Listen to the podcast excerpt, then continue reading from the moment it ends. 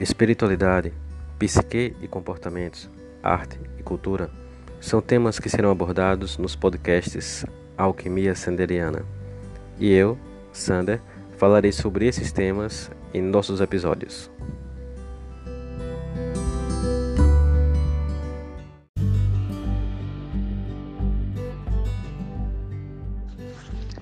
O podcast Alquimia Sanderiana tem o apoio do Chalés da Chapada Vale do Capão, na Chapada Diamantina, o lugar ideal para você se hospedar.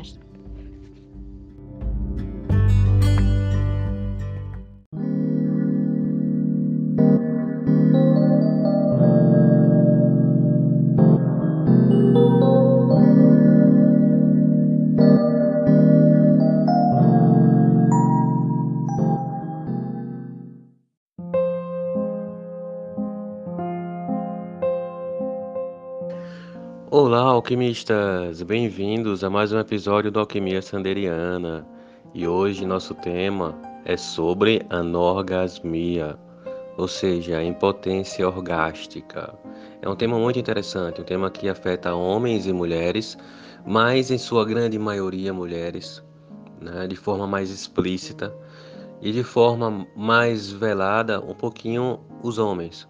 Mas não são todos os homens, né? Mas Vamos falar sobre isso. É, meu intuito como sexólogo e como terapeuta sexual é falar da anorgasmia não de uma forma científica, como uma aula para acadêmicos dentro de uma faculdade, não, não, não é esse o intuito.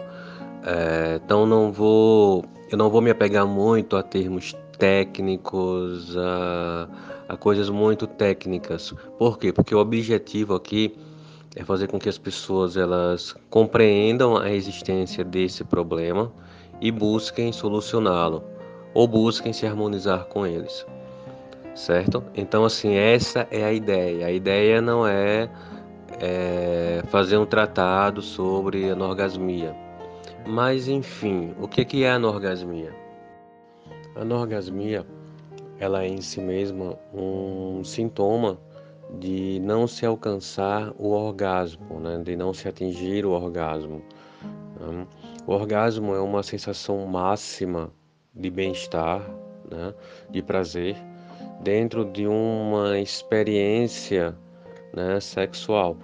E a anorgasmia, ela tanto pode ser de ordem de origem psicológica quanto de origem física, né? E essa e uma coisa pode levar a outra, né?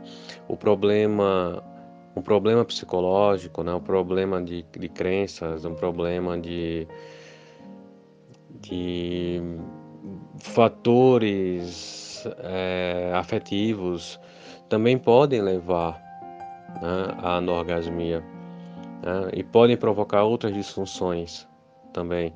Da mesma forma, que eventuais disfunções podem gerar alguns traumas e levar a efeitos psicológicos que também caiam dentro da, do processo sintomático da anorgasmia.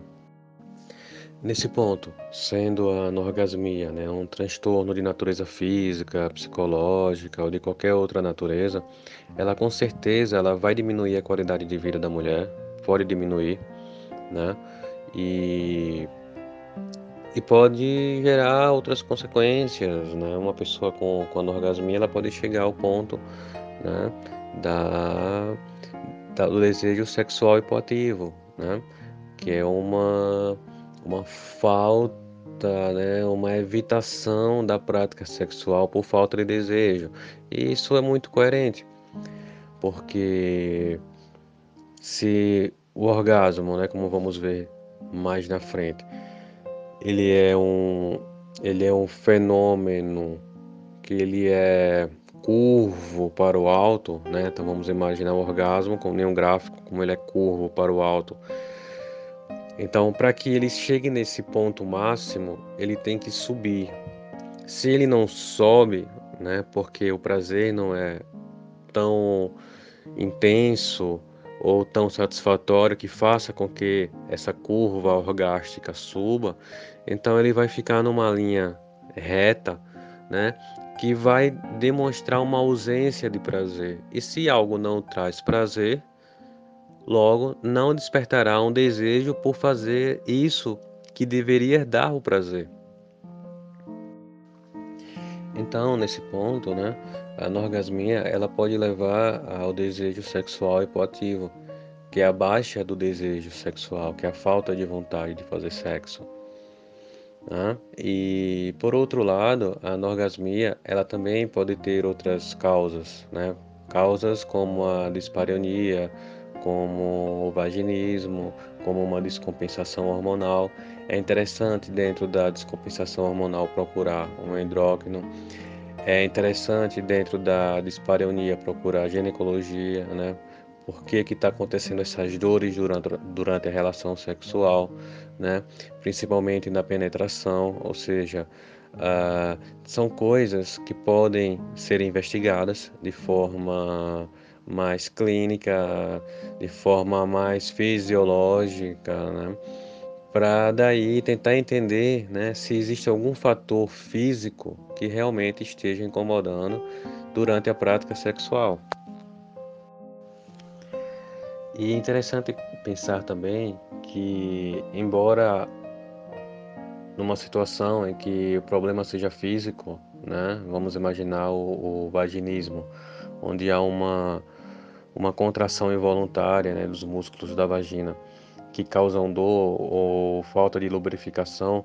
Né? Isso pode ter também um, pode ser é, de uma causa psicológica, porque a causa psicológica pode ser algum medo, pode ser algum trauma, pode ser alguma crença que que a pessoa teve no passado, né?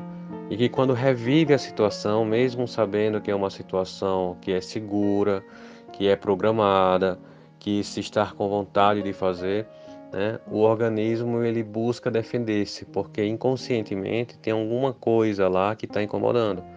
Né?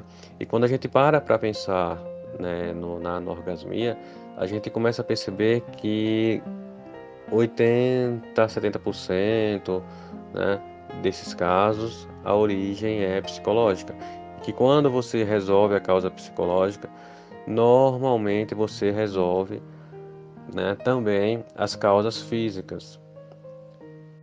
E sabendo também né, que a, paralelo à causa física, né, como a, o vaginismo, né, ou uma causa psicológica, um trauma, de repente uma situação de abuso no passado, né, a situação da educação né, sexual em si, o conhecer-se, o conhecer o seu corpo, né? Isso também implica numa, numa má condução da própria sexualidade, que vai acarretar numa, numa vida sexual é, ignorante, no sentido de ignorar né, todas as benesses de uma, de uma vida sexual é, intensamente prazerosa e isso vai bloquear a chegada do orgasmo, né? Porque o orgasmo ele é a consequência de um, de um pico de prazer. Se não se tem esse prazer, o orgasmo não chega. Então nós temos três possibilidades de situações que vão gerar a anorgasmia, né? Nós temos a o efeito a causa física, né? Que pode ser alguma disfunção sexual ou outra, né? Que pode ter a sua origem também na, em aspectos psicológicos. Temos os próprios aspectos psicológicos, que pode-se estar totalmente bem fisicamente, né, mas emocionalmente não, não, não conseguir chegar até lá. E tem a falta de educação sexual, que é o desconhecimento né, do próprio corpo, do autoconhecimento, né? Quantas mulheres que não se permitem se tocar, né? Procuram, é, procuram de alguma forma vencer um, uma, um, um, desconhecimento sobre si mesma, mas que não consegue, isso implica na orgasmia. Outro detalhe importante também é, é um fator social da anorgasmia, né? Então, nós falamos sobre os fatores físicos, nós falamos sobre os fatores psicológicos e os fatores educacionais, que é a ignorância, né? não, não, não, não se autoconhecer. E os fatores sociais, que estão, de certa forma, emaranhados nesses outros fatores, é o fator de é, que o problema da anorgasmia ela acontecer, em sua maioria, com mulheres dentro do padrão heteronormativo. Né? E por que, que isso acontece mais com mulheres héteros. Por quê? Porque os homens, na grande maioria das vezes, eles não sabem conduzir uma mulher ao orgasmo, né? não sabem acompanhar a mulher ao orgasmo. Esse, eu acho que é melhor dizer que ele não sabe acompanhar, porque ela é quem chega. Né? Ele é, no máximo, facilitador do processo. Né? Ele é parte da cena, ele é parte do ambiente, ele é um, uh, ele é um, ele é um, uma pedra que muitas vezes, infelizmente, é usada como obstáculo, mas que pode ser usada para que a mulher use essa pedra como caminho, a, o saber onde pisar para chegar. Mas a pedra em si, ela não tem nenhuma é, importância fundamental nisso. Ela participa do processo, mas ela não é o processo. A mulher é o processo. Só que a nossa educação, né, a nossa cultura, a nossa sociedade coloca é, principalmente os homens, se colocam como autores do orgasmo feminino, quando na verdade eles apenas são é, coadjuvantes, né? que podem ser necessários ou não, a depender da fantasia e do desejo da mulher que com eles esteja. E uma vez falando, falando em homens, né? Podemos dizer que boa parte dos homens também não tem orgasmo. Né? É, a nossa cultura, a cultura da, da, do machismo, né? a cultura do patriarcado, a cultura, essa cultura né? que imprime o pornô como educação sexual, como referência sexual, vai nos mostrando isso. E isso gera uma espécie de ansiedade em alguns homens que fazem com que eles uh, tenham um retardo né, no, no orgasmo a ponto desse orgasmo não, não chegar. Né? Não, não chegar. Não, não ejacular. Né? Porque da mesma forma que tem a ejaculação precoce, tem a ejaculação tardia. Né? Agora, existem dois, dois, é, dois tipos de ejaculação tardia. A ejaculação tardia patológica, que é aquela que o sujeito não consegue de forma nenhuma chegar à, à ejaculação, e a ejaculação tardia proposital, que é um treino que se faz, uma autoeducação que o homem faz para prorrogar o máximo possível o ato sexual, que é muito saudável nesse ponto. Outro lado interessante saber sobre os homens é que muitos homens, mas muitos homens mesmos, eles, é, eles não sabem diferenciar ejaculação de, de orgasmo, né? É, sempre associando orgasmo e ejaculação. Só que não é a mesma coisa. Você pode ejacular e ter orgasmo e pode ejacular e não ter orgasmo, que é o que acontece com a maioria dos homens. E pode ter orgasmo sem ejacular, que é o ideal. Também conhecido como orgasmo seco, né? que inclusive é praticado no Tantra e tem toda uma, uma, uma fundamentação né? energética nisso que merece ser tratada em outro podcast. Mas voltando à anorgasmia, então a anorgasmia ela é uma é um problema que atinge não somente as mulheres, né, mas também os homens. Eu acho que a grande diferença é que as mulheres sabem que não que não chegam, né? Por, por elas não dependerem de uma ejaculação para associar o orgasmo. Como, como o orgasmo masculino é associado à ejaculação, muitos homens pensam que tem um orgasmo. Né? Então, esse é um ponto a ser pensado. Desta forma, é muito importante que, sabendo as mulheres de que seu problema pode ser de ordem física, que procurem um médico, que procurem uma médica e que possam ver isso, né, possam tratar isso. Quanto à parte social, né, a parte educacional, nós sabemos que a anorgasmia ela é um sintoma de um modelo social, né? Um modelo que, a partir do momento em que nascem as mulheres, elas sofrem privações, né? Privação de liberdade, privação sexual e de prazer. Elas são educadas a serem independentes e submissas, a servir e a aceitar. A imagem do pai severo torna-se seu ideal de marido, na obrigação em se ter o marido. Né? Isso é muito, muito interessante. Né? Quantas mulheres não praticam o ato sexual por uma obrigação né? do, do, do matrimônio, do casamento, né? do contrato? Esse contrato, né, ele coloca a mulher como um arquétipo da santa, né, que é que é basicamente imposto para ela, né, porque ela é educada para isso. Né?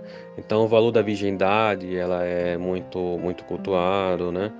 E é uma virgindade que na verdade é um termo que não existe, né? A mulher virgem, a virgindade ela é uma ela é uma uma falsa referência é, cultural, né? Porque uma pessoa ela é uma pessoa desde que nasce até o momento que morre e ela não se torna menos pessoa quando inicia uma vida sexual, né? Ou melhor, quando ela inicia a vida sexual, ela ganha uma experiência mais na vida dela, que é a experiência sexual. Então ela não perde nada, ela só ganha. E a virgindade que significa pureza, né? Não tem nada a ver com o sexo, porque o sexo ele não gera pureza ou impureza em alguém, né? Ele não é motivo de purificar ou de sujar alguém, né? Não, não é o sexo. O sexo é uma experiência de vida e é tão útil quanto comer, quanto beber e o dormir. Nesse sentido, né, as pessoas que, que crescem com a crença do, do sexo, da educação sexual, é, no modo advertência, porque isso não é educar sexualmente, né? É, ou atenção, né? Cuidado, não, é, não, não pega ali, né? Não toca na vulva, não não pode, sexo traz doença, cuidado com a gravidez. Então essa cultura, né, faz com que hoje muitas mulheres não não se toquem, não se autoconheçam, né? Elas não não sentem uh, não sentem-se bem em falar sobre seus problemas, né? E principalmente em se tocar né, e fazem o sexo como uma obrigação. E isso é tanto a causa né, de disfunções sexuais femininas, como também o efeito, né, onde se deixa de viver o orgasmo. E o orgasmo, como, como pico de prazer, né, ele pode ser descrito como uma, uma sensação pulsante, né, como uma corrente elétrica, né, que faz tremer todo o corpo, né, como uma energia que vem de dentro para fora, né, que pode durar segundos e que pode ser treinado, né, para que dure alguns minutos, né, de acordo com o tantra até horas. E isso é possível porque o, o, o, o prazer, o orgasmo, ele não é só genital, né? ele é também sensorial. E voltando à a, curva orgástica, né, que é aquela curva, né, imaginando uma curva ascendente, que ela se dá por, por alguma mecânica. E essa mecânica é chamada por Reich de economia sexual. E como é que ela acontece? Né? Existe uma tensão, né? uma tensão de prazer, ou seja, uma provocação prazerosa. E essa provocação ela vai se empilhando, né? Porque ela é uma sensação cumulativa e ela vai se sobrepondo, se sobrepondo, aumentando uma carga, aumentando uma carga e vai ficando cada vez mais intensa, mais intensa. E à medida que vai ficando mais intensa, ela explode e é esse ponto onde é o orgasmo, né? E nessa explosão se dá a descarga, né? Porque o orgasmo ela é a descarga desse prazer, dessa acumulação de prazer que vem em seguida de um relaxamento, né? Ou seja, então é, é um círculo, né? É um círculo onde há uma tensão prazerosa, uma carga sobrecarga prazerosa, até que essa carga sobrecarga ela exploda na descarga e aí haja o relaxamento. Ou seja, a descarga de prazer, que é o orgasmo, ela é proporcional à tensão e à carga de prazer que é colocada antes. Então, quanto maior a excitação, quanto maior o prazer, maior e mais intensa é essa descarga que é o orgasmo.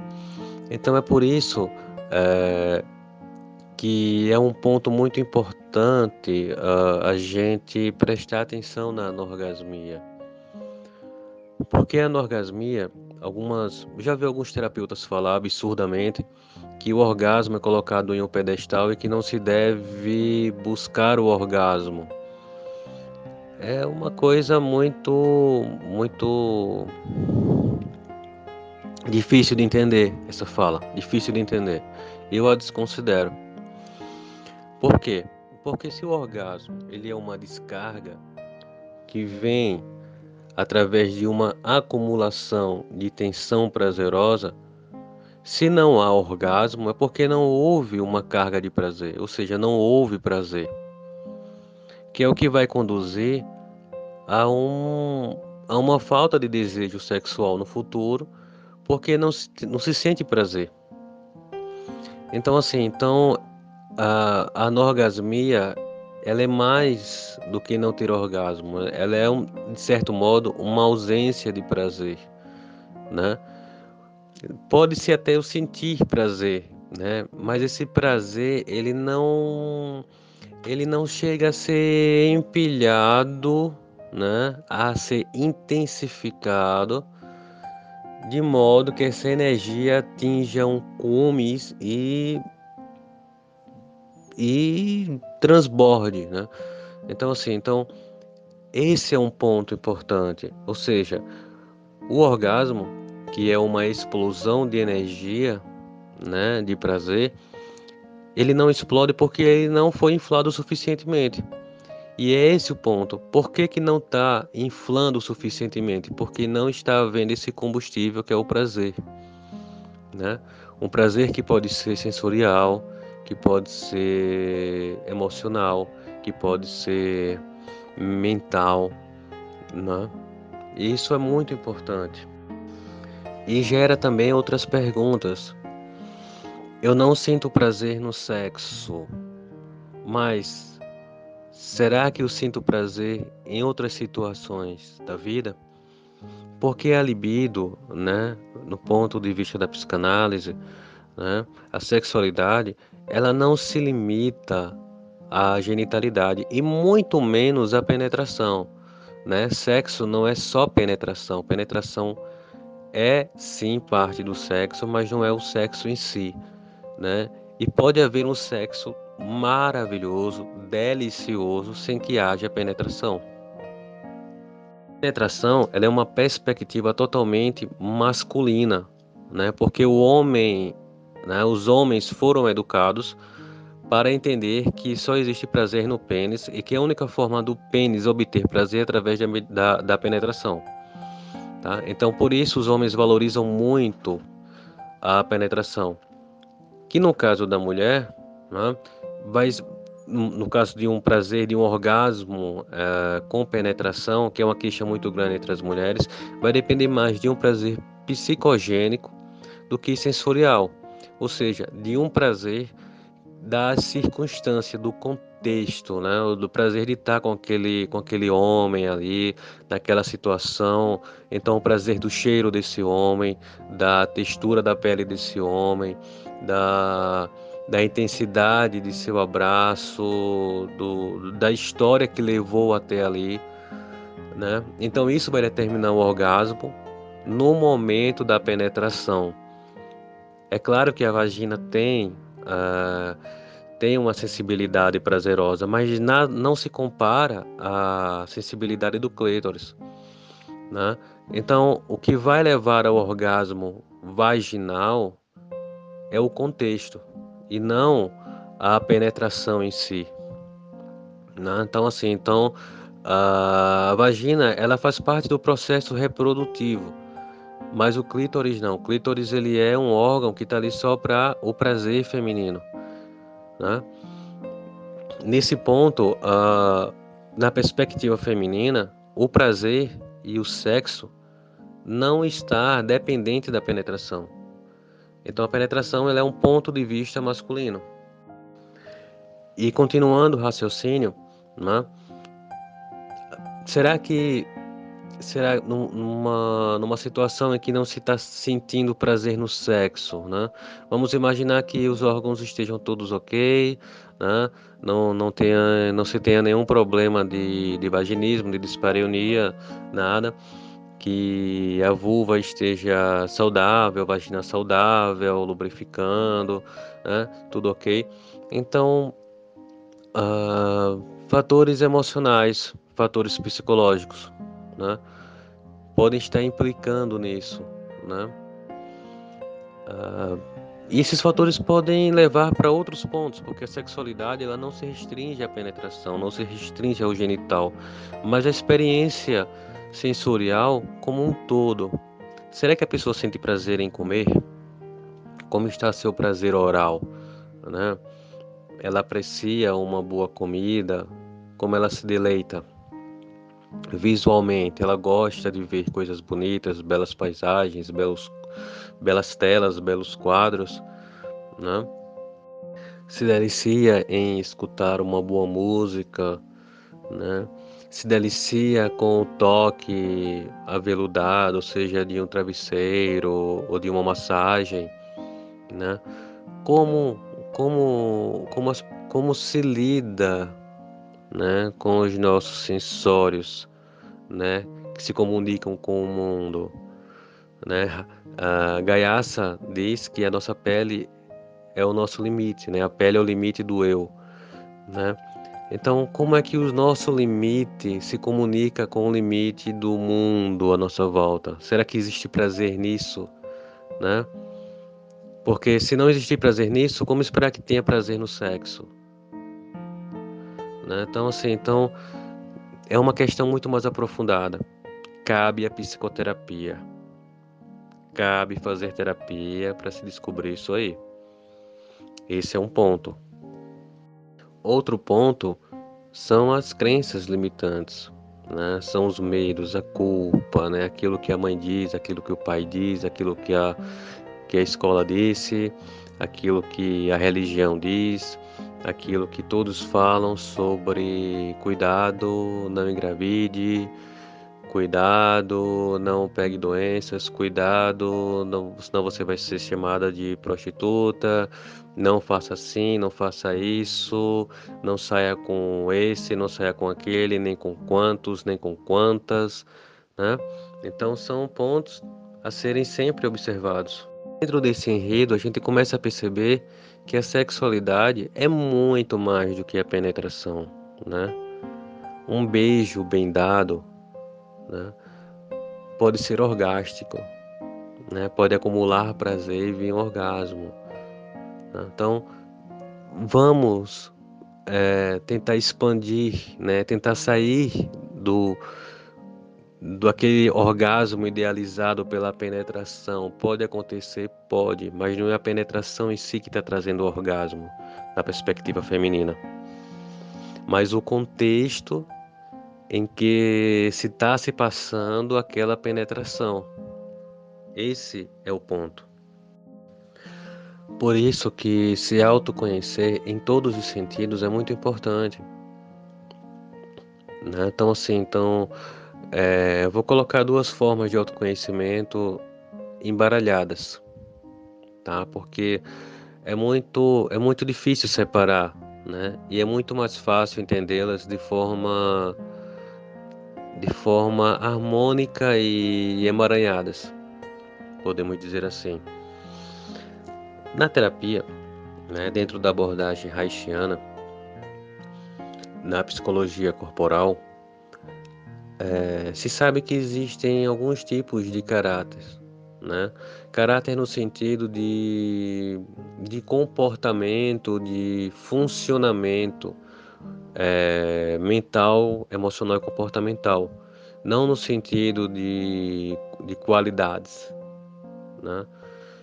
É, mas no sentido de funcionamento pessoal, como cada pessoa funciona, né?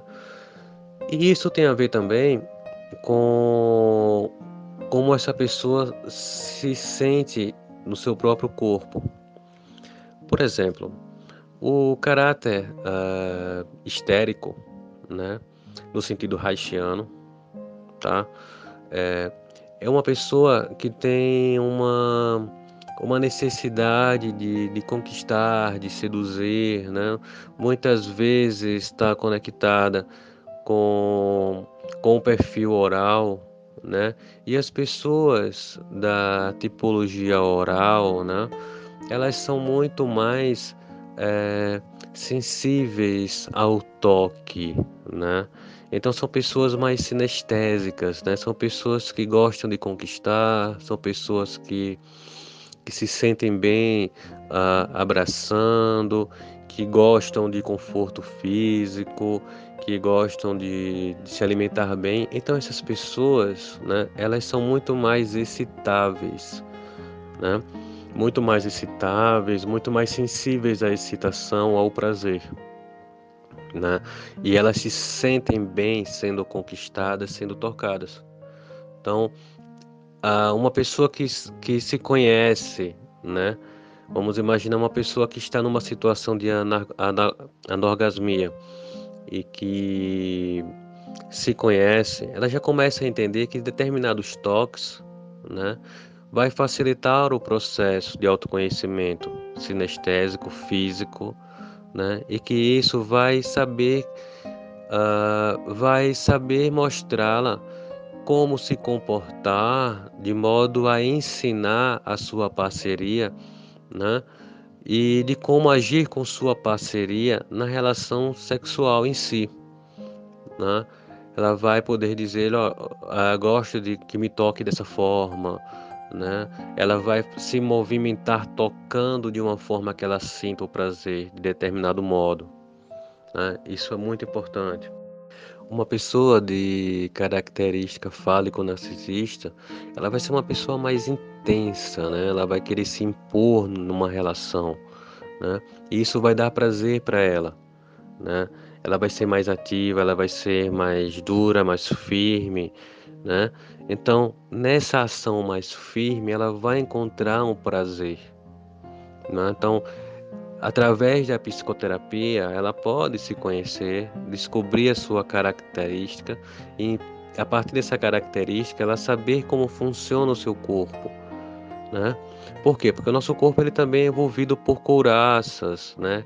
que são as nossas, os nossos traumas congelados em determinados segmentos do corpo, determinadas partes do corpo. Né?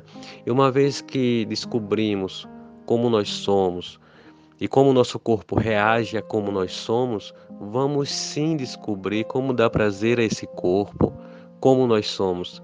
E aí o orgasmo ele será pleno e total. Né? Uma pessoa que é masoquista, né, ela é muito sensível à dor, né? Então qualquer coisa pode machucá-la. Então ela sabe que um toque muito sutil, muito suave vai agradá-la. Então assim, então é muito é algo muito, muito sutilizado. E é importante fazer a terapia para se autoconhecer, porque quanto mais se autoconhecer, mais prazer se terá sexualmente, no ato sexual em si e na vida, porque tudo na vida é orgástico. E podemos fazer uma metáfora. Né? Uma pessoa que não se conhece, né, sexualmente, ela é como uma bola de argila, uma simples bola de argila. E uma pessoa que se propõe a se autoconhecer, né? Ela vai se observando como essa bola de argila, né? e ela vai tomando consciência, né? De sua textura, de, de sua forma arredondada, que precisa ser moldada, né? Que esse moldar, ela é um autoconhecimento. À medida que você se autoconhece, você vai percebendo a, forma que você tem, né? Mas que para isso você precisa trabalhar as emoções, você precisa é, umedecer, porque a emoção, ela, ela, ela, ela é conectada com a água, né? E à medida que você libera e conhece suas emoções para o autoconhecimento, você vai se imaginar totalmente maleável, sem tabus, você vai trabalhando os seus tabus e vai começando a definir as suas formas, a descobrir o que você gosta e vai percebendo né, nas, nos seus movimentos, nos seus círculos e ciclos, né, descobrindo sua sinuosidade, né, os seus pontos vazios, né, que são molhados, que precisam ser tocados, preenchidos, aquecidos, e vai usando as mãos do autoconhecimento, né, para se preencher e se construir. E à medida que se vai se construindo, que se vai se preenchendo, a pessoa vai se percebendo e percebendo a si mesma, né, como um vaso pronto a receber uma rosa um botão de rosa, né, que vai desabrochando, né, que vai gerando raízes para dentro, para a sua profundidade, né, e vai se moldando. Em um vaso muito bonito, um vaso bem decorado e mais decorado ainda com a rosa que desabrocha, né, que vai crescendo a cada a cada ponto desse autoconhecimento, a cada movimento. Né? Então, temos que transcender-nos da, da, da bola de argila para um belo vaso muito bem esculpido com uma rosa desabrochada. Né? Então, esse é o sentido. E o prazer está associado a esse movimento, a essa transformação da bola de argila no vaso. Né? O vaso seria o clímax, o ponto máximo, o desabrochar da rosa, todo o processo de carga e empilhamento de prazer até chegar no ponto máximo da descarga e do relaxamento. E assim uh, chegamos à nossa pedra filosofal de hoje, que é o filme Terapia do Prazer. Não vou falar para não dar spoiler, mas o filme mostra que vale a pena procurar ajuda vale a pena dar prazer à vida, né? E precisamos pensar dessa forma, né? A vida está aí para sermos felizes. A vida está aí para nos dar prazer, né? E o empilhamento de muitos prazeres é em si o orgasmo, né? Então que vamos, que aprendamos, né, a ser orgásticos, a ser orgásticas, né? que aprendamos a fazer da vida um grande orgasmo, né? De prazeres sobre prazeres sobre prazeres e depois do orgasmo, relaxamento. E depois do relaxamento, uma nova excitação para mais prazeres. E assim, o orgasmo continua, tal como a vida.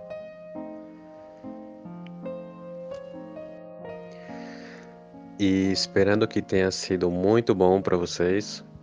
Um grande beijo, um grande abraço e até o próximo episódio.